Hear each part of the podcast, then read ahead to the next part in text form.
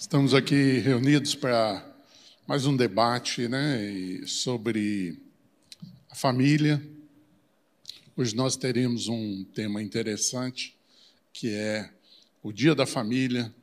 É um projeto que está dentro, estando aqui à minha direita, pastor Luizinho, à minha esquerda, doutor Vitor, que são homens que têm procurado é, andar dentro dos princípios de Deus para a família.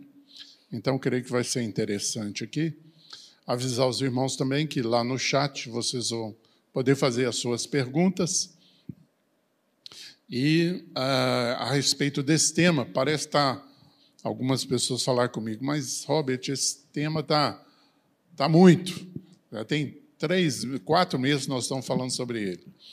E eu respondi para essas pessoas o seguinte: está pesado por quê? Porque esse tema exige uma mudança dentro de nós. Então dói. Tem estudo bíblico que a gente dá, né, que não dói, não, não exige nenhuma mudança sua. Mas esse tema, família, filhos, dói, porque entra dentro de nós e, e exige né, da parte do Senhor uma mudança nossa, tá bom? Então, tenha paciência, suporta a dor, Pede o Espírito Santo para mudar você primeiro, mudar a sua casa, para que você seja aí essa testemunha. Nós vamos falar hoje de quatro lições, né? E esse tema, essa palestra está é, dirigida principalmente aos facilitadores que vão estar tratando desse assunto nas igrejas casas. E hoje o tema principal é o Dia da Família. Nós vamos estar conversando sobre esse assunto. Isso é algo que a gente quer que cada família da comunidade implante dentro da sua casa o dia da família. E para isso nós vamos estar aí hoje, né, tratando desse assunto. E eu vou continuar aqui com a pergunta, vou fazer para o doutor Vitor aqui. É, esse dia da família, Vitor, foi tirado da onde? Como é que chegou, nós chegamos a esse, esse projeto para a família? É, bom dia a todos. É, eu gostaria de estar é, tá respondendo essa pergunta usando princípios né, da palavra de Deus. Na verdade, de onde foi tirado isso? Desses princípios da palavra de Deus. Então, lá em Deuteronômio 6, do verso 7 em diante, ele fala, ele, ele teve é, do, do 1 em diante, ele é o ouve ao Israel, o Senhor teu Deus é o único Deus, é o, é o Shema Israel, é o ouve ao Israel. Então, são princípios que todos os judeus repetiam e repetem isso aí todos os dias, várias vezes ao dia. E depois disso, ele adverte que é, é, a gente ensine isso. Primeiro, a gente coloque isso no coração e a gente vá inculcar isso aos filhos. Não é? E ele fala: andando pelo caminho, assentando, levantando, deitando, você vai colocar nos umbrais das portas, você vai colocar entre os olhos, você vai amarrar nas mãos, enfim.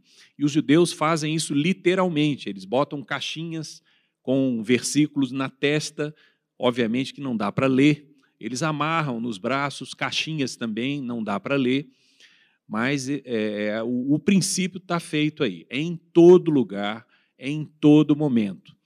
E passando para o Novo Testamento, a gente vê em Marcos 3,14 que Jesus designou doze para estarem com ele e para os enviar a pregar. E a gente lê meio rápido, objetivando ali é, o final dos resultados, vamos dizer assim, e pula a parte mais importante e a primeira parte.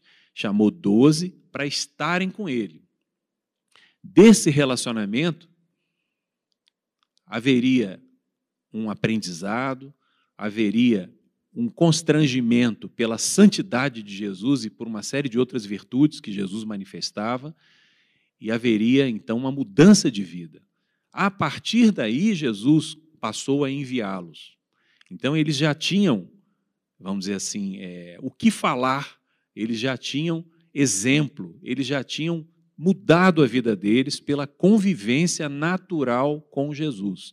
que chamou aqueles doze para estarem com ele. Então, são aí, rapidamente, duas passagens bíblicas, mas tem muitas outras, referentes a esse relacionamento natural que vai formar discípulos. Luizinho, como é que, na prática, esse dia da família vai funcionar? Bom, a... na verdade, quando a gente fala de, de um dia da família, né, esse dia da família ele vai, ele vai ser o resultado, né, ele é o resultado de um processo que já acontece no dia a dia, né, onde há essa liberdade entre o pai, o filho, os filhos, a mulher, né, onde o cotidiano, né, ele não é um cotidiano é, de, de contendas, de brigas, né? E esse dia da, da família, ele propõe exatamente agregar ou congregar é, os, os, familiares, né? num tempo, e esse, e esse tempo ele pode Cada, cada família vai ter a sua condição, o seu tempo, né, a sua hora para fazer isso, onde você, de fato, é, concentra toda a sua energia, todo, todo o seu esforço nesse relacionamento aqui. Né? É, você pode fazer isso de forma. É, ou lúdica, você pode fazer isso de forma é, um almoço, um jantar, vamos jantar todos juntos hoje, né? porque na, no, no, momento atual que a gente vive, né? nem sempre os pais estão juntos para um almoço com os filhos e tal, então você separa aquele tempo. Né?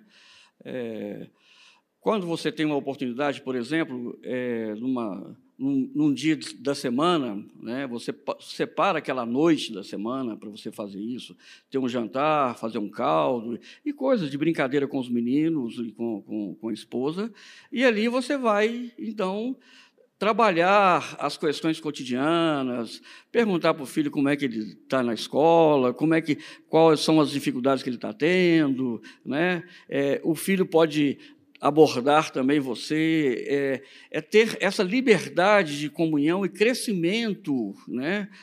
É, onde a gente entende que vai existir esse fortalecimento do vínculo. Né? Dentro disso aí, o que que, qual o benefício que, vai, que a família vai ter fazendo o Dia da Família? Olha, o, o, o benefício disso, é, ele é, eu acho que, que ele transcende até a nossa, a nossa expectativa e a nossa percepção. Ele, ele vai além da nossa percepção. Na verdade, é, a gente colhe isso num determinado momento é, quando a gente vê que os filhos eles passam a ter mais liberdade conosco, eles passam a sentir saudade da gente, eles passam a, a, a, a gostar de estar com a gente, né? essa, essa, esse vínculo familiar, esse vínculo, ele se torna algo muito forte. Né? Então, a ideia nossa e é, essa prática ela tem mostrado isso, né? que os filhos, quando são criados dentro desse ambiente, eles se tornam amigos depois na sua fase adulta. Né? No meu caso, eu já, eu já eu tenho meus filhos já casados, né? e a gente continua a mesma amizade, né? os vínculos. Né? Minha filha mora em São Paulo, ela liga para minha, minha esposa todo dia né? para conversar com ela, para falar com ela e tomar conselho. Né? Então, esse resultado é um. Esse, o que nós estamos propondo é um processo que, a longo prazo, né, ou médio e longo prazo, os frutos serão maravilhosos. Né? E a gente não vai ter as famílias desagregadas. Né? Nós vamos ter famílias onde os vínculos são permanentes e isso vai passando de geração em geração. O meu filho, inclusive, ele faz esse, ele tem esse dia da família. Né? Felipe tem o dia da família dele. Né? Então, ele separa lá, aquele dia é o dia de sair com os meninos, de brincar, passar é, é ou à noite, alguma coisa assim, e está tá lá estabelecido, o dia da família, só para eles. E os meninos Né? Eles, pai, que dia que, eu, que, dia, né? que dia que a gente vai estar junto? Que dia que vai ser o dia da família? Né? Então, é uma, é uma experiência que a gente tem, onde a gente está plantando, principalmente, vínculos. Né? Ô, Vitor, é... nós já temos um dia da semana para a Igreja Casa. Nós vamos ter mais um dia para o dia da família. Isso, qual que é essa diferença? Isso não vai pesar muito? Mais um dia. Como é que funciona isso aí? Tá, a gente, eu entendo que a gente precisa é, compreender com naturalidade que é, o dia da família, é, primeiro, a família é prioridade, sobre, inclusive, o trabalho, sobre, sobre a igreja. Né? Então, qualquer, é, qualquer atividade que assedie os pais, que assedie naturalmente, né, o pai e a mãe, é, precisa ser secundária a questão dos filhos, a questão da paternidade, da maternidade.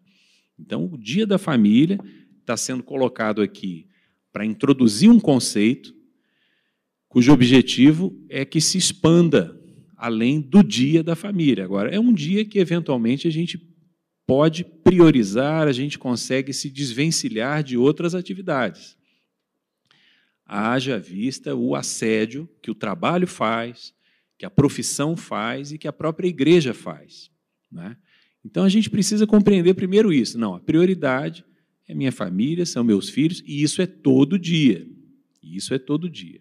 No dia da família, a gente pode, então, tentar que seja um dia diferente, que a gente se desvencilhe dessas outras atividades e concentre mais nos filhos. A gente pode fazer, como o Luiz falou, um, uma refeição especial, a gente pode fazer um passeio, né? pode ser um dia de, de ir ao parque, as crianças vão gostar muito disso.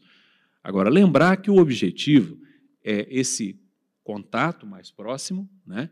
e a oportunidade da gente estar ensinando a palavra de Deus para eles, a todo tempo, em todo lugar, com, com naturalidade. Ok?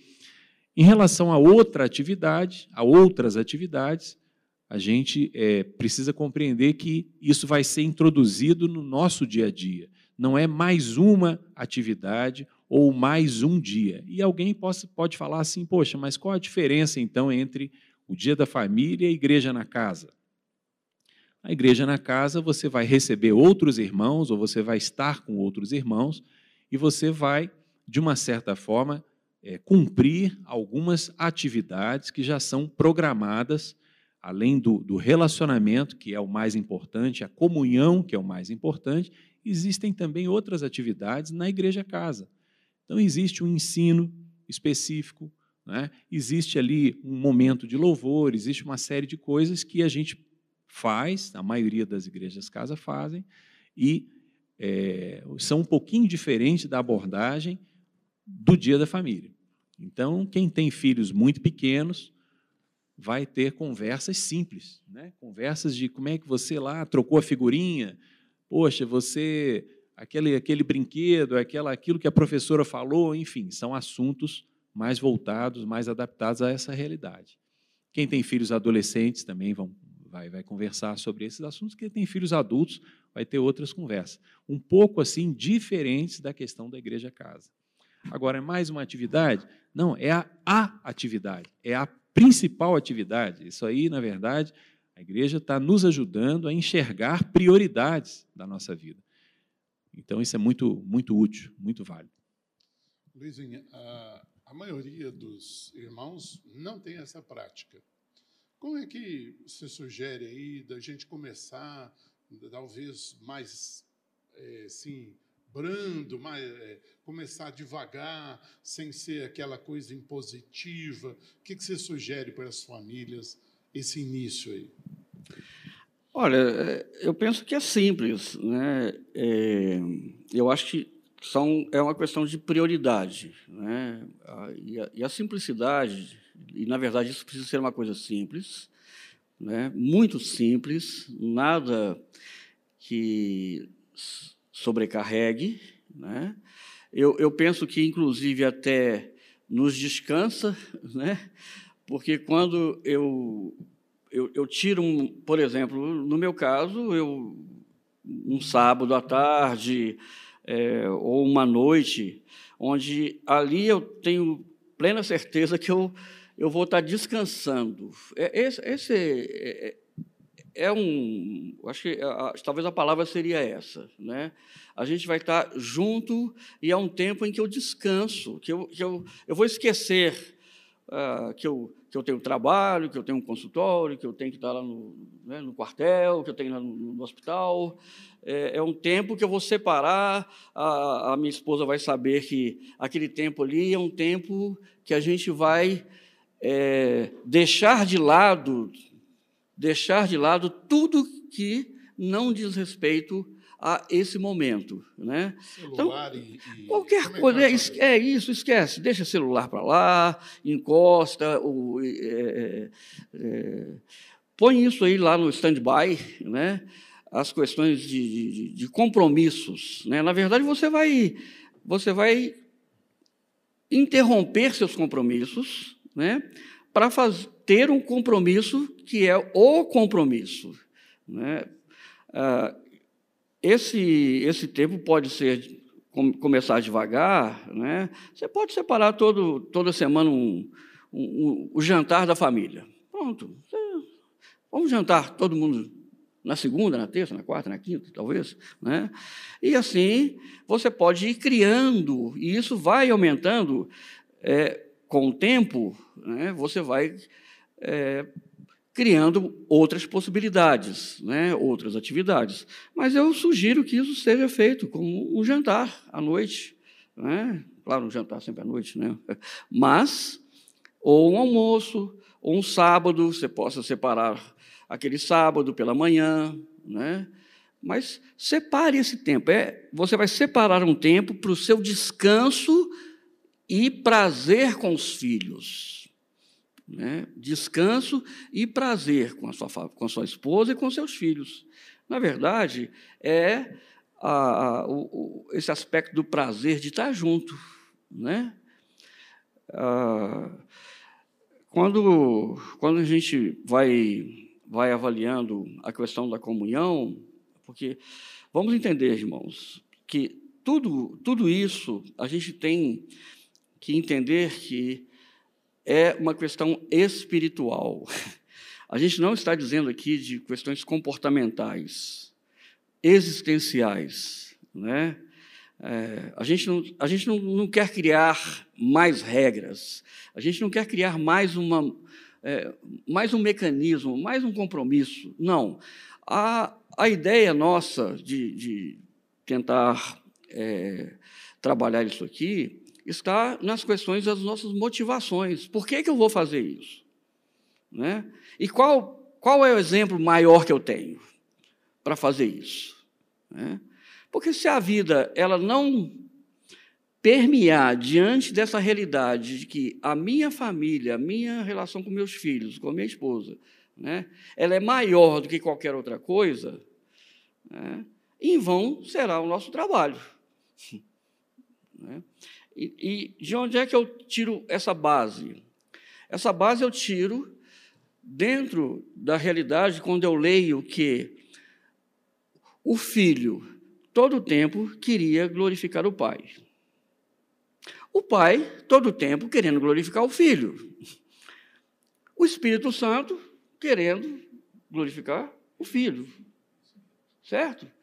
E o, depois vem Jesus e honra o Espírito Santo também, ó, oh, ele vai vir, né, porque ele vai completar essa obra. Né? Então fiquem tranquilos. Então, essa relação dos três, Pai, Filho e Espírito Santo, três pessoas, se, se deu eternamente. E nós não temos registro de desavença entre eles. Nós temos registro de comunhão. Né? Depois eu queria que você abordasse aquele aspecto da, da, do, da, da comunhão, né, de Moisés, né, de relacionamento. Tá? É, então, a, a ideia que nós queremos trazer para os irmãos é que essa motivação que, que está que é produzida no nosso coração, que ela seja uma motivação espiritual, não apenas mais um processo, entende? Então, é, a, a, o relacionamento. Né? Porque se a gente fala de relacionamento entre os irmãos, muito maior tem que ser o relacionamento em casa. Porque é ali que vai vir o exemplo.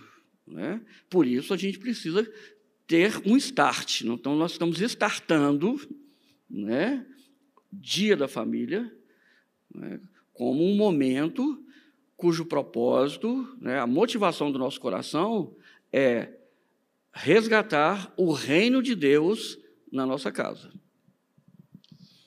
Vitor, é, antigamente a gente tinha o culto doméstico, né? E estava muito em cima de um estudo bíblico dirigido, às vezes, para criança, para adolescente ou para o jovem. É, qual a diferença básica entre esse culto doméstico antigo e o dia da família aqui hoje? Ok. É, o próprio nome, culto doméstico, é, em mim, e eu observava em muitas pessoas, é, acionava um botão comportamental é, religioso, um modo religioso, vamos dizer assim. Então eu eventualmente sentava mais de maneira mais composta na cadeira, isso em casa, irmãos, isso em casa, com minha mulher e meus filhos. Na hora do culto doméstico, do culto familiar, eu sentava com uma certa contração, porque o botão né, modo religioso tinha sido acionado. O objetivo desse, é, o objetivo do Dia da Família é exatamente é, tirar essa liturgia. Né? Nesse culto doméstico, eventualmente tinha lá cantar um corinho, é, enfim, aí podia ser no piano, podia ser no violão, tinha um instrumento musical. Hoje o pessoal usa aí o, é, o celular para botar um louvor e tal. Aí depois tinha um estudo bíblico, aí depois tinha orações. Então rolava uma liturgia. O objetivo é exatamente tirar essa liturgia, é trazer para a naturalidade os princípios, tira a forma, no certo sentido, e traz o conteúdo, é priorizar naquilo que é mais importante. Então, a questão da comunhão e esses pilares que a igreja tem e que tem o desejo de devolver é, através do dia da família e através da igreja casa, enfim, a questão da adoração. A adoração tem que ser algo natural. Eu visitei uma família, visitei uma família que, no meio da conversa, de cinco em cinco minutos, eles cantavam corim. Assuntos diversos assuntos diversos, no meio da conversa, eles cantavam corinho. E aí depois a gente foi lá para a mesa. A questão da mesa também é uma preciosidade. Né? Na mesa ali, comendo naturalmente, aí cantava mais um corinho, a família toda cantava, e cantava em vozes diferentes. É como se fosse um coralzinho. Então, um ambiente espetacular. E eles tinham perdido o pai alguns meses. O pai morreu com 90 e poucos anos. É, são irmãos aqui da comunidade, preciosíssimos. E eu estava ali olhando aquela casa sem o pai, mas estava lá a mulher e, e filhos e filhas, e com esse ambiente, com esse ambiente. Na mesa tinha, sabe o quê? CLPM, café com leite, pão e manteiga. Pronto, olha que coisa simples. Aí, claro, tinha um queijo, tinha isso, tinha aquilo, mas o fato é o seguinte: em meio à simplicidade, tinha uma riqueza ali impressionante. Que até hoje, lembrando, fico emocionado. Sabe por quê? Porque aquele homem, aquele homem que morreu, né? Um dia a gente morre, óbvio, mas aquele homem foi muito abençoado. Lá no Salmo 128, ele fala como o homem que teme a Deus é abençoado. Então não falta trabalho para ele, ele traz o pão para sua casa, existe suprimento para sua casa. A sua mulher, no interior da sua casa, está lá perto dos filhos, os filhos ao redor da mesa. Será que aqueles filhos, será que ali é um culto doméstico? Todo mundo bonitinho, em silêncio, esperando o papai sentar para poder comer? Ou será que tem barulho ali, menino brincando, falando alto? Imagina aquele pai, aquele velho com 90 anos, vendo filhos e netos, que é algo que o Salmo 128 promete também, verás os filhos dos teus filhos, e velando também pela paz em Jerusalém. A paz em Jerusalém, no Velho Testamento, é expressão da presença de Deus no mundo. A prosperidade em Jerusalém é a prosperidade do reino de Deus no mundo. Então ela está falando, não é exatamente de Jerusalém, está falando da igreja, está falando da família. Aí ele fala: assim o homem que teme a Deus vai ser abençoado. Então, Deus fala sobre a bênção numa mesa, ele não fala sobre a bênção num culto. Ele fala numa mesa familiar, um ambiente familiar. O pai e a mãe estão presentes dentro de casa. Então, são coisas assim muito diferentes de um culto doméstico, muito diferentes do culto que eu experimentava há muitos anos atrás. É um ambiente gostoso, é um ambiente natural, né? é um relacionamento natural, onde os princípios vão sendo fortalecidos princípio de comunhão, princípio de amor, na medida em que há supervisão, há cuidado, há correção, há ensino.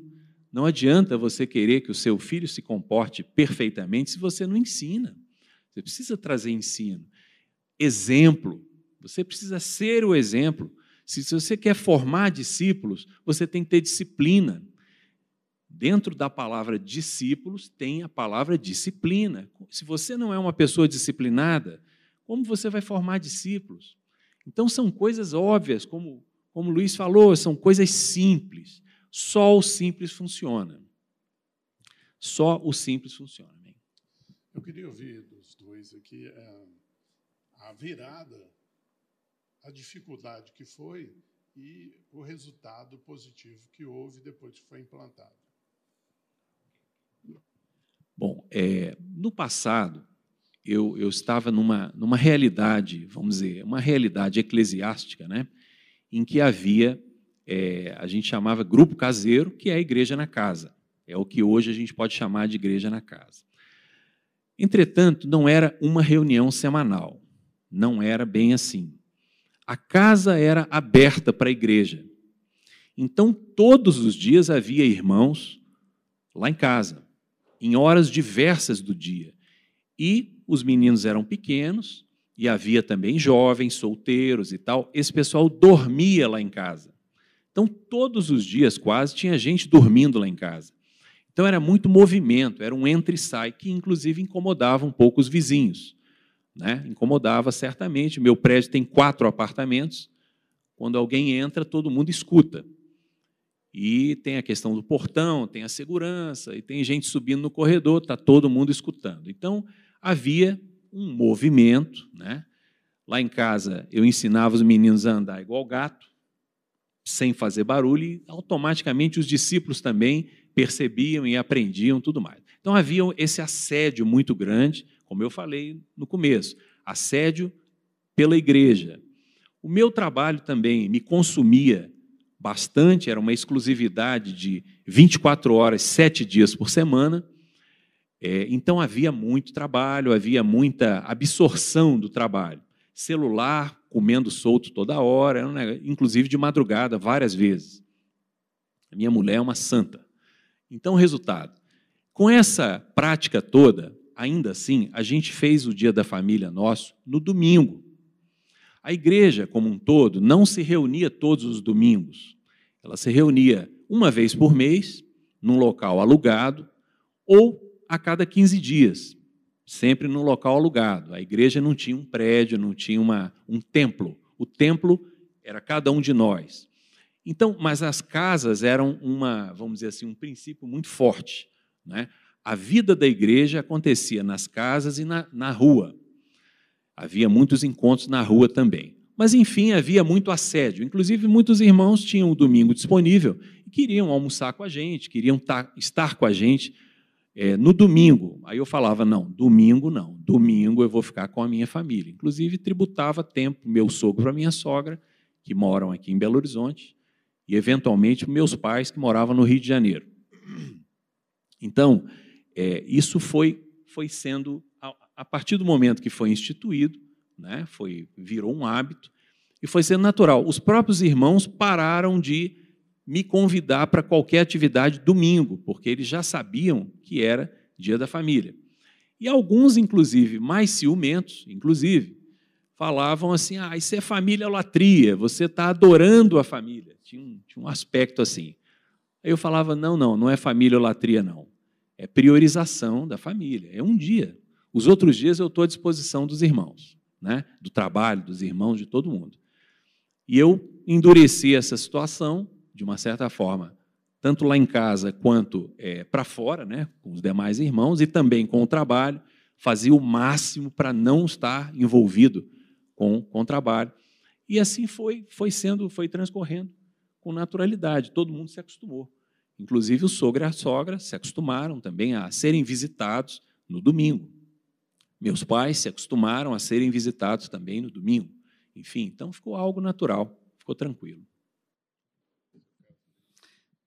Bem, é... lá em casa nós crescemos é, meu pai sempre foi um, um, homem que gostava de agregar a família. Né? Ele, ele não tinha um conhecimento que a gente tem né, hoje, mas eu, eu, eu penso que essa, essa, essa questão de, de reunir família, né, ela é até uma, um, uma estratégia até antiga. Né, os, os pais com os filhos, aquela filharada, os pais tinham 12, 15, 20 filhos antigamente. Normalmente a gente vê aquelas fotos, é muito interessante, a gente vê, de vez em quando a gente vê aquelas fotos né, com é, 20 meninos com os netos, é, é, as fotos das famílias, né, antigamente, isso é muito comum da gente ver isso. Né? É, então o pessoal já tinha isso antigamente, já fazia, não de uma forma é, proposital em função do reino ou de, uma edificação. Mas eles tinham essa ideia de família, né? existia sim, já é, a gente vê isso, que era uma prática, claro que nem de todos, mas é, existia sim já essa coisa de tempo com a família, a família agregada. Né? Então eu vim de uma família onde meus pais tinham essa coisa. O papai gostava de ter todos os filhos no final de semana. Né? É, e a gente, normalmente, estava lá, a casa de papai, a casa de mamãe, ali ia os netos, os filhos e tal. Né? A gente passava o dia todo, um domingo, um sábado, né? E ainda tinha umas brincadeiras que a gente, papai gostava muito de é, a questão da, de comer, né, era uma coisa prazerosa para ele. Então a gente estava almoçando ou fazendo um churrasco no sábado e ele já perguntando o que, que a gente ia comer no domingo. Né? Então, essa, e, e, então, eu fui criado dentro desse ambiente, né? e para mim foi um pouco mais fácil é, desenvolver isso né, na minha casa. É, dentro do aspecto religioso, que aí a gente tem um contraditório, né, que é a questão do como os cultos que a gente fazia, né, o culto doméstico. Eu, eu penso que, aliás, eu, eu lembro que isso às vezes era, era um aspecto bem religioso na minha cabeça. Né? E como religião, isso me pesava, porque eu ficava incomodado em não fazer às vezes. Porque às vezes era um trem chato de fazer, chamar os meninos, os meninos não queriam, era um negócio que desgastava. Né? Compreendam bem, não, não era chato fazer o culto, era chato essa mobilização, parar, né? agora é a hora religiosa de fazer a nossa reunião. Né? E essa coisa da religiosidade, né? ela traz, sim, esses elementos de peso. Né? É, e, de fato, quando Jesus fala que o jugo é suave o fardo é leve, não pode existir nada pesado. Não pode existir nada pesado. E aí, então, quando nós começamos a entender esse aspecto de relacionamento, a edificação mútua, o tempo todo, né? É, isso começou a quebrar né, a quebrar. É, eu lembro, irmãos, eu lembro que ir para a escola dominical para mim era um, assim, levantar de manhã no domingo para ir para a escola dominical era um, assim, meu pai, eu tenho que levantar para a escola dominical. Eu gostava de escutar à noite. Mas religiosamente eu ficava com peso, né? Porque eu era alguma coisa como que obrigatória, era uma religião. Hoje eu tenho prazer, porque eu entendi que a comunhão e não o culto é importante. Né? Então, essa, essa quebra de paradigma, religião né, e reino de Deus, que não tem nada a ver uma coisa com a outra, né?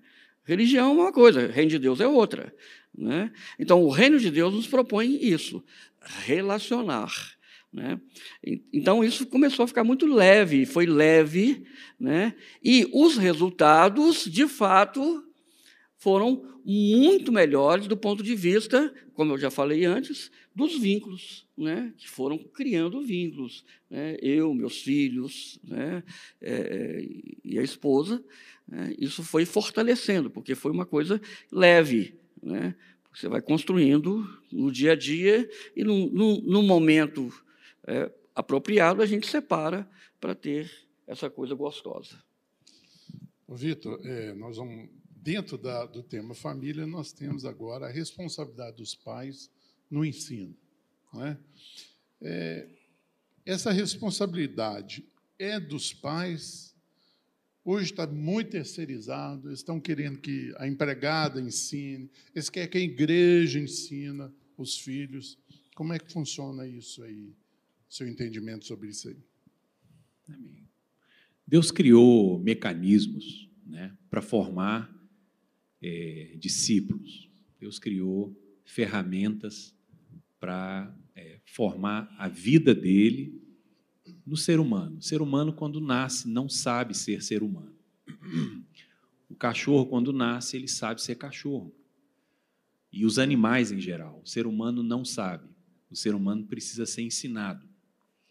E Deus colocou a família como estrutura para que o ser humano fosse formado. Não existe nenhuma outra ferramenta que possa substituir a riqueza de recursos que a família possui.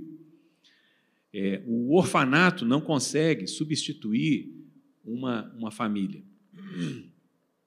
No orfanato, as demandas são muito grandes e acabam acaba, acaba que o orfanato absorve crianças numa quantidade que ele não consegue, então, é, prover a atenção personalizada para cada criança, que cada criança precisa. Então, ele começa a dar um tratamento massificado.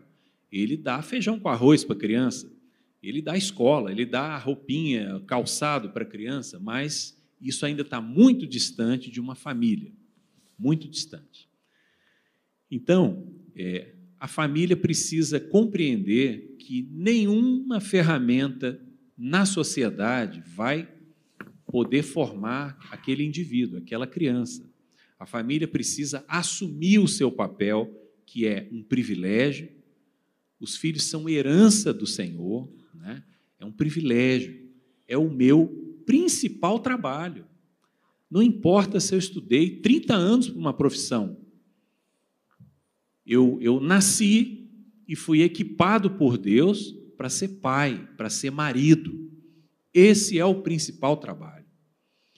A gente precisa compreender esse negócio. Quando eu chegava em casa do trabalho, muitas vezes, eu fazia questão de, em meio a várias pessoas, inclusive visitas e tal, eu ia primeiro cumprimentar minha mulher. Eu passava por todo mundo, eu ia lá na minha mulher primeiro e cumprimentava a minha mulher. E depois eu ia cumprimentar os demais. Com aquilo eu estava querendo comunicar alguma coisa. Né? Estava querendo comunicar alguma coisa, tanto para ela quanto para os demais. Então a questão de, do próprio casamento é a prioridade. Os filhos já são consequência do casamento. A gente precisa ter isso muito claro na cabeça. Se a gente tiver esses princípios claros na cabeça, aí ajuda muito a gente. Né? Então a gente é, é, tem que entender que a gente não pode terceirizar para ninguém os filhos. É, alguns governos, desde 88 para cá, têm tentado ao máximo remover da Constituição o pátrio poder. Então, lá incomoda. O que está lá em 88, é, o que foi colocado na Constituição de 88, fala que o, a educação dos filhos, o ensino dos filhos é responsabilidade dos pais e do governo, ou e do Estado. É, muita gente quer tirar essa questão dos pais, para que o Estado assuma esse pátrio poder sobre o filho, sobre os filhos. Isso é um absurdo, isso é o fim da picada. E os pais não podem abrir mão desse negócio, de jeito nenhum, em lugar nenhum, porque eles vão estar entregando os seus filhos, na melhor das hipóteses, para um orfanato. O Estado vai ser um grande orfanato para os filhos, à medida em que os pais têm uma estrutura, têm um ninho preparado para a formação desse ser humano. Então é inadmissível a gente conceber a possibilidade de que uma babá, ainda que ela seja a avó das crianças, ainda que ela seja uma psicóloga, uma enfermeira, é? uma, enfim, uma pedagoga, ela vá fazer as vezes de uma mãe e de um pai. Não importa o, o grau de escolaridade do pai e da mãe. Pai e mãe são ferramentas, são situações que Deus providenciou para aquelas crianças são seres humanos em formação. Jamais essas outras pessoas, esses outros profissionais vão trazer as coisas de que a criança precisa. A criança precisa de exemplo. A babá pode dar um ótimo exemplo de cidadã, de pessoa, né? A criança precisa de carinho e amizade. Ok, todas essas pessoas podem dar também. A criança precisa de instrução. Ok, então todas essas pessoas podem dar. A criança precisa de disciplina. Opa, aí já complicou. Aí já complicou. O máximo que esses profissionais podem trazer para os filhos é são regras, é uma certa disciplina no sentido de regrinhas e comportamentos. A gente vê num orfanato crianças relativamente disciplinadas. Agora, a rebelião no coração são os pais que discernem e são os pais que tratam. Eventualmente, esses profissionais que eu citei aqui, ou essas pessoas, a avó, enfim, a babá e tudo mais, até discernem a rebelião no coração das crianças, mas eles, elas não conseguem alcançar, tratar essa, esse problema. E esse problema vai crescendo. Esse problema vai crescendo. Então a gente começa a achar soluções alternativas. Os próprios pais, quando não conhecem princípios da palavra de Deus em relação à disciplina, e quando ou quando estão com preguiça de aplicar esses princípios, eles criam alternativas diferentes do que a palavra de Deus fala. Eles criam alternativas que deformam as crianças, que não ajudam as crianças, e futuramente eles vão colher maus frutos ali.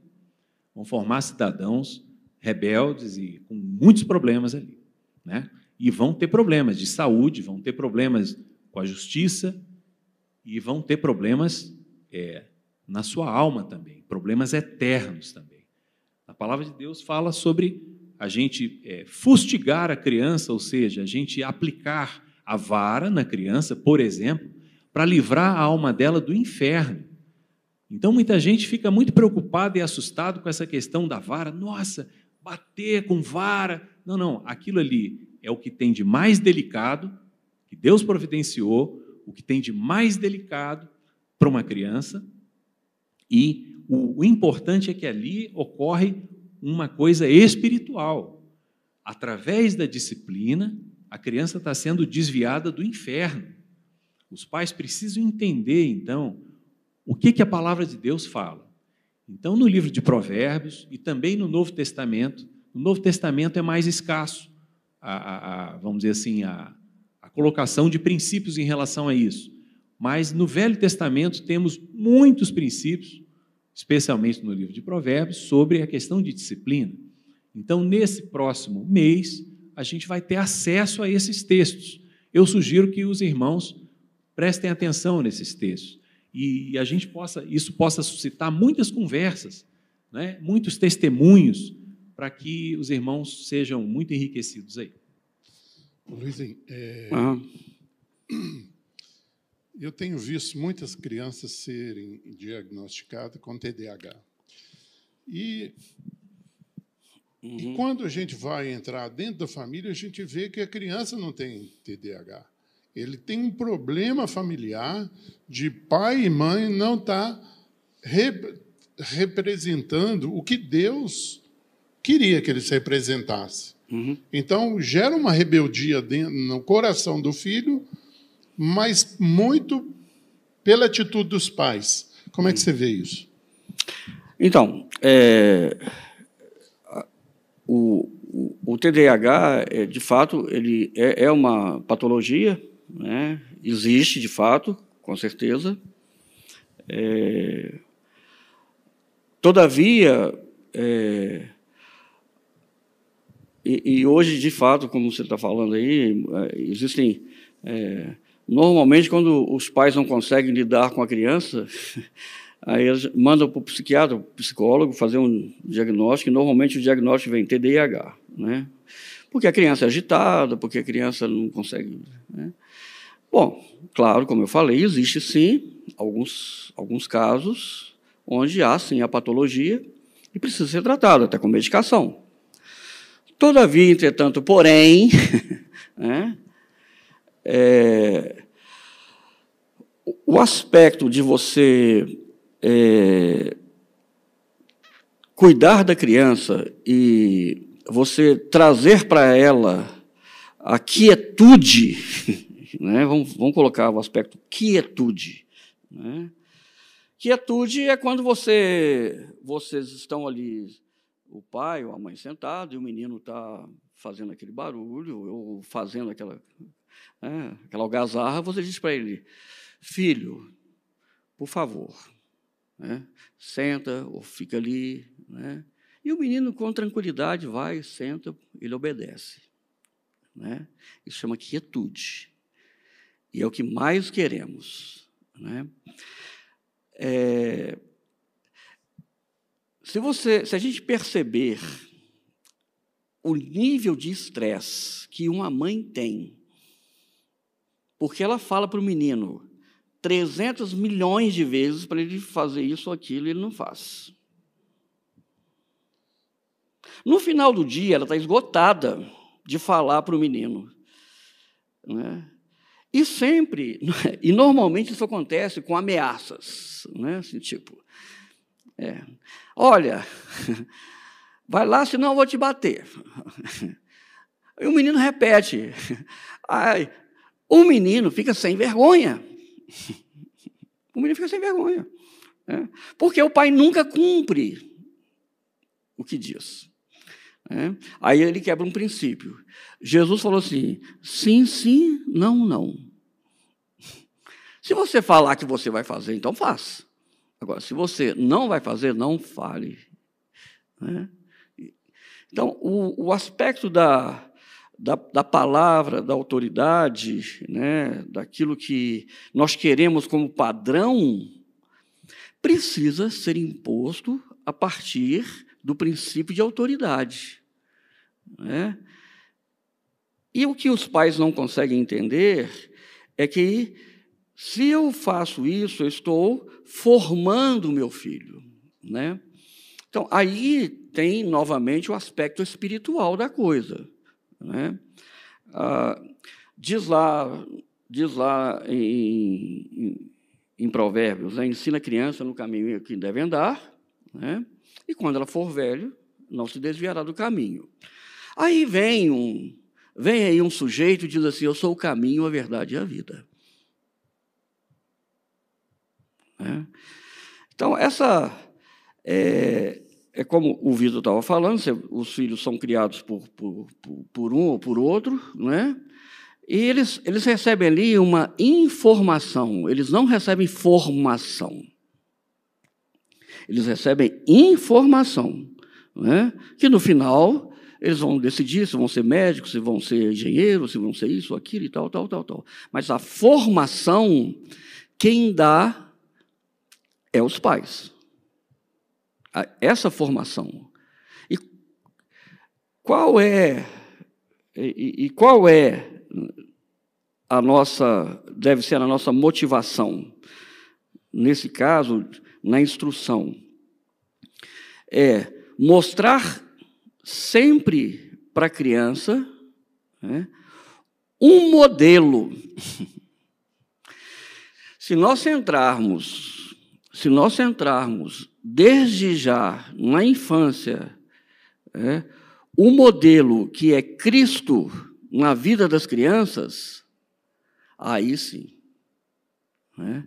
Então, se nós colocamos Cristo como prioridade, né, no centro, então você vai ter esses resultados. É, eu lembro, e de vez em quando eu até faço essas perguntas na, na igreja casa, ou, onde a gente está é, trabalhando, é, cooperando, eu sempre pergunto para um filho, né, ou, é, se você tivesse de escolher entre Jesus e seu pai, você escolheria quem? Faça essa pergunta para o seu filho. Se você tiver de escolher entre Jesus e eu, quem você escolhe? Isso para uma criança. Eu, eu fiz questão de catequizar meus filhos, dizendo para eles: olha, se você tiver de escolher entre Cristo e eu, escolha Jesus, porque eu não sirvo para nada. Jesus, sim. E aí, então, eu venho trazendo o ensino. Né? Então, esse aspecto que você está falando, de, de, da, da, da, indisciplina, dessas coisas todas, é, elas são consequências de uma falta de instituir o reino de Deus dentro de casa. Né? Então, vamos compreender que nós não estamos aqui, mais uma vez, falando de aspectos comportamentais existenciais para esse mundo. Nós estamos falando de reino de Deus, de formação de gente, de filhos que vão ser discípulos de Jesus. Então, se nós não ativermos a esse ponto, se nós não nos atermos, né, ou ativermos a esse, a esse, a esse lugar, né, nós vamos, nossos filhos vão se perder e a gente perde nossos filhos. Nós vamos perder nossos filhos. Né? Então, a, o, o, centro de tudo é Cristo. Né? Ô, ô Vitor, é, dentro desse ensino básico que a gente tem que dar para principalmente criança e adolescentes, né? O que, que você, quais é, ensinos você colocaria como prioritários aí? É, a gente, essa pergunta é, é bem ampla, né? Mas é excelente a pergunta e como como a gente havia é, comentado anteriormente, os pais podem ter aí uma um roteirozinho muito simples para começar, vamos dizer assim, é a questão do exemplo. Então, por exemplo, eu, eu preciso me concentrar de que os meus filhos estão me filmando o tempo todo. A minha mulher está me filmando o tempo todo, os vizinhos estão me filmando o tempo todo. Mas não num raciocínio paranoico, não, estão me filmando porque querem me prejudicar. Não, não é bem isso. Eles querem, simplesmente, ao conviver comigo, ver como é que eu funciono. Isso é inevitável, né? Ah, o relacionamento impede que você seja, vamos dizer, faça um teatro. Nada foge ao relacionamento. Nada escapa ao relacionamento. Então, à medida em que você sabe que vai relacionar muito com seus filhos, com a sua mulher, com esses vizinhos, com a igreja e tal, você precisa se concentrar em ser exemplo para essas pessoas, ser exemplo para os filhos, ser exemplo para a sua mulher, a mulher ser exemplo para o marido, e a gente ser exemplo para os vizinhos, a gente ser exemplo para os irmãos, enfim. A gente precisa lembrar que tem pessoas filmando a gente. Isso é um privilégio.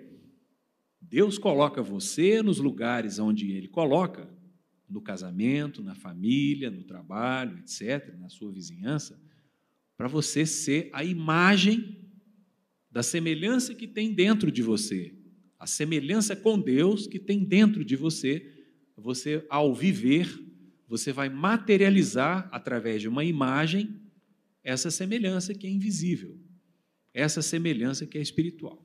ok? Então, criados em Cristo Jesus para as boas obras, as quais Deus preparou de antemão para que andássemos nelas. Efésios 2,10. A gente só presta atenção no 8 e no 9. Pela graça sois salvos, por meio da fé, isso não vem de vós, é dom de Deus. Né? Mas a gente não lembra de que a gente foi criado para as boas obras. Bom, dentro desse raciocínio, vem o exemplo dos pais para os filhos. A informação convence, mas o exemplo arrasta. Uhum. O exemplo, essa frase é muito usada, né? O exemplo arrasta, não tem como. Então, resultado: você precisa ser exemplo para os seus filhos e na sua casa. Tá certo? Aí vem a questão da, da amizade, do carinho, do afeto. Né? Isso vai criar um ambiente, uma, uma coluna na personalidade dos seus filhos. O filho tem uma. A nossa saúde mental tem duas colunas. Uma coluna cognitiva. Então, tudo que eu aprendo, tudo que eu percebo, tudo que eu é, leio da realidade corresponde a essa coluna cognitiva, a minha inteligência. Então, o cara psicótico, ele não consegue se conectar adequadamente com a realidade. Então, ele fala: nossa, esse planeta está todo errado e tal. Então, ele tem problemas ali mentais, porque não percebe, do ponto de vista cognitivo, essa, essa realidade na qual ele está inserido. Ele não percebe isso. E outra coluna da personalidade é a coluna afetiva, que são as reações emocionais aos estímulos, todos os estímulos. Né? Isso gera na gente emoções. Então, os pais precisam entender que o ambiente dentro de casa, o clima organizacional dentro de casa, isso é tarefa para o homem, isso é tarefa, uma tarefa principal para o pai e não para a mãe. Depois eu vou explicar por quê. Ela forma uma criança com afetos saudáveis, ou seja, com reações emocionais, psicológicas saudáveis aos estímulos.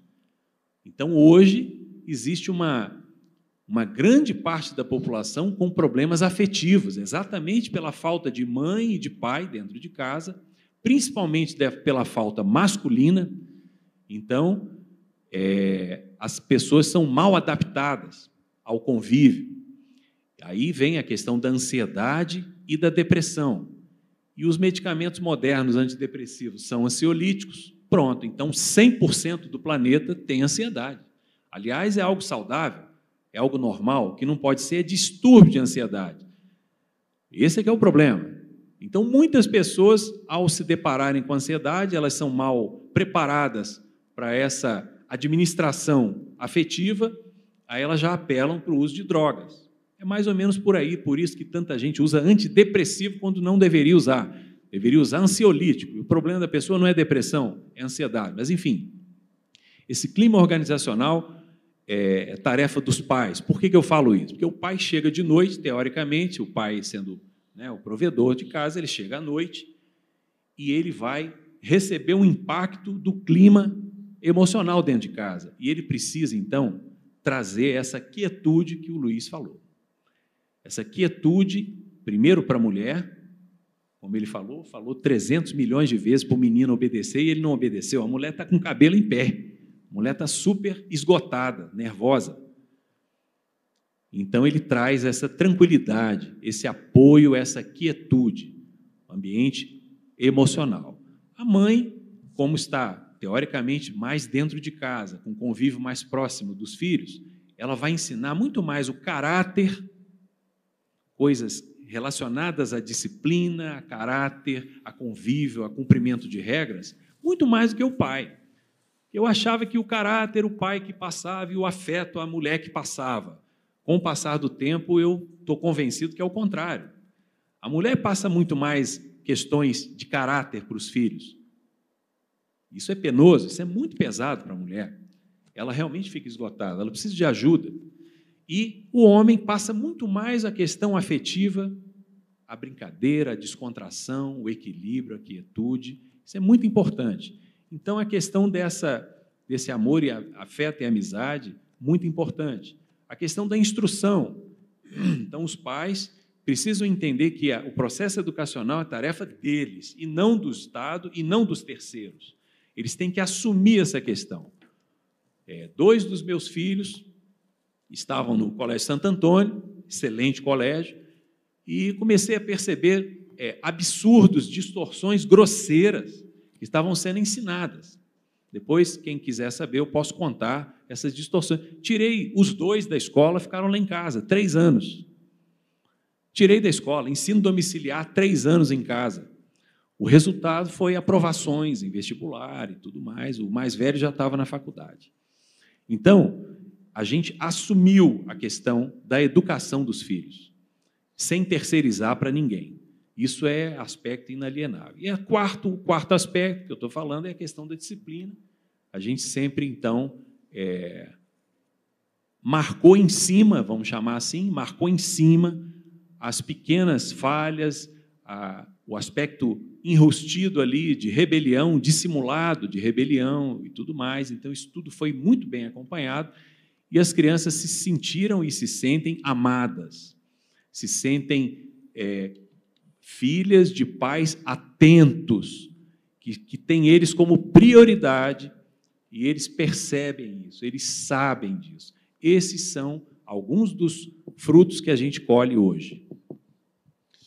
Luizinho, é, se a gente dá esse ensino para os filhos, é, em contrapartida, o que, que a gente vai esperar desse filho se a gente deu o, os ensinos como o Senhor, a Bíblia fala para a gente dar? Bom, é, eu, eu penso da seguinte forma, né? eu, eu penso que é, é uma questão extremamente séria, né? o aspecto do ensino, de como a gente conduz a nossa casa. E eu vou ser sincero para os irmãos, que a gente fazendo tudo certo ainda corre o risco de dar errado. Agora, imagina se não fizer. né? Então, a minha preocupação é exatamente a omissão. Né? Nós não podemos ser omissos. Né? É, há três dias atrás eu era um adolescente. Há dois dias atrás eu já era pai e hoje eu já sou avô. A vida passa rápido. né? Então, a, intensidade dessas coisas, né, desse, de como se faz isso e a seriedade disso, né, a gente precisa levar muito em consideração. Então, a questão do aspecto que, do que esperar. Né? Então, eu acho que, antes do que esperar, é como eu estou fazendo. Né? Aí sim, eu posso ter uma esperança de que aquilo, de fato, vai frutificar, vai, vai produzir o fruto que eu estou é, implementando. Porque, inclusive, eu só vou fazer isso e só faço isso pela fé. Eu só corrijo meus filhos pela fé. Eu corrigia meus filhos porque a palavra falava para eu corrigir e ensinar. Agora, o resultado disso era fé. O que, que ia acontecer? Aí sim, já foge da minha capacidade de produzir. Eu não vou conseguir produzir nada. Quem vai produzir é o Espírito Santo de Deus e a palavra, que é viva. Né? Então, o aspecto da correção, principalmente, né, é, quando a gente fala de correção de filhos, a gente fala de trazê-los para uma verdade. O que, que, que é correção? Correção de rumos. Né? Então, não se corrige filhos né, por corrigir. Corrige-se filho com um propósito e por fé do que eu vou colher lá na frente. Né? Então, essa, é, é, essa questão da, da necessidade de, junto à correção, eu trazer um ensino. Se o filho mentiu, eu tenho que trazer para ele a palavra de Deus, já instruindo essa criança né, que ele não pode mentir. Né? Porque os mentirosos não herdarão o reino de Deus. Isso precisa impactar o coração dele. Eu não posso dizer porque eu não gosto que minta. A questão não é que eu não gosto, eu não sou parâmetro. Quem é parâmetro é Cristo e a palavra, não é isso? Então, eu preciso trazer para ele o temor de que ele está confrontando Deus na mentira. Né? E eu preciso ajudá-lo a entender isso. Então, em todas as deficiências que ele tem de caráter, eu preciso aplicar a palavra. Porque só aplicando a palavra que eu vou ter resultados. Fora disso, não tem jeito. Assim, é inócuo, é insuficiente. Né? A gente não vai ter os resultados que a gente gostaria. Por quê? Porque eu estou pegando esse menino e formando ele.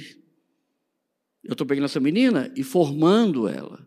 Né? As mais velhas façam o quê? Ensine as mais novas o quê? Como serem boas donas de casa. Existe uma, existe uma fala da minha esposa que ecoou pelo Brasil inteiro e pelo mundo afora a gente tem amigos no exterior, né? ela dizendo assim: Rebeca, eu morro, mas eu te faço ser uma dona de casa. é. Então, essa, é, essa disposição né, de ensinar, ela tem que vir com um propósito, para que, a partir desse propósito, eu tenha os frutos. Hoje o meu filho, ele é diácono, pastor, né? ele trabalha como missionário, e o que ele recebeu de ensino foi lá em casa. Ele não passou por um seminário. Ele, o que recebeu foi em casa. O ensino de correções, e ele está fazendo isso hoje com os meus netos. Né? Então, é, o que, que eu posso esperar? Eu só posso esperar a partir daquilo que eu plantar. Eu vou plantar abacaxi, não tem jeito de esperar laranja nascer ali. Né? E, é uma, e é por fé. Então, queridos, a gente precisa ter fé de aplicar isso, né? entendendo que o reino de Deus está sendo implantado ali, e ali aquela semente está sendo, né, vai germinar e vai dar fruto. Né? E essa é a minha esperança, né? é o fruto que a gente vai ter com os nossos filhos. Vitor, é, falando em disciplina, eu vejo assim muitas famílias é, não sabendo separar criança, adolescentes e jovens na hora de, se, de disciplinar. Queria que você falasse um pouco sobre isso para a gente. Ok. É, cada cada público-alvo né, precisa receber um tratamento é, de acordo com as suas características. Então, a criança é um ser ali em formação, como o Luiz falou, é muito importante que a todo momento eu enxergue meu filho e a minha filha é, como eles vão ser lá no futuro. Então, saber que ali tem um pai, ali tem uma mãe, só que estão germinando. Né? Essa semana eu fiz uma plantação de uma horta é, hidropônica. Então eu plantei várias vegetais, uns 10 mais ou menos diferentes, numa espuminha fenólica, né? uma espuminha que vai ficar úmida e tomando sol, etc., para germinar. A hora que germinar, se germinar, a gente vai colocar num, num cano com água e fazer uma horta hidropônica, enfim. Então ali de certa forma, a gente precisa visualizar o futuro também, em todo momento. É, mas é claro que eu não vou ter o rigor, vamos dizer assim, é, com, a, com, com, os filhos pequenos que eu, que eu vou ter com os meus filhos adultos. Né? Então, a gente precisa é, ter a, a, o entendimento disso, a delicadeza adequada e a presteza, a urgência, para que a gente possa ajudar a todo momento. É claro que à medida em que os filhos estão mais fora de casa e sendo influenciados mais pelo mundo, você perde um pouco esse controle. Né? Você não consegue estar com eles o tempo todo. E eles vão ficar muitas horas, sim, influenciados é, pelo mundo, lá fora. Agora, dentro de casa, e aproveitando a questão da pandemia, né, é uma oportunidade assim espetacular para você poder acompanhar os seus filhos, para você supervisionar o que eles estão, os conteúdos que eles estão recebendo. Isso é muito importante.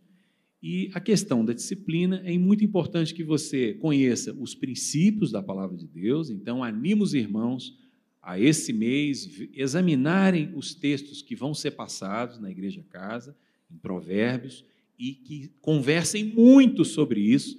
Isso não é algo repetitivo, acho que vai ser novidade para muitas pessoas, não é? e, e a gente vai aprender muitas coisas ali. Em relação à criança, é, isso está bem, bem fácil, bem mastigado ali. Em relação aos filhos adolescentes, você já pode é, diminuir, vamos dizer assim, a questão é, física, vamos dizer assim, e você vai precisar crescer na questão do diálogo, muito mais ainda. Eles ali estão formando lógicas de raciocínio, eles estão verificando o seu comportamento, o seu exemplo, versus aquilo que eles estão vendo no mundo, aquilo que eles estão vendo na igreja, aquilo que eles estão vendo na televisão, enfim. Então, eles estão formando ali a lógica.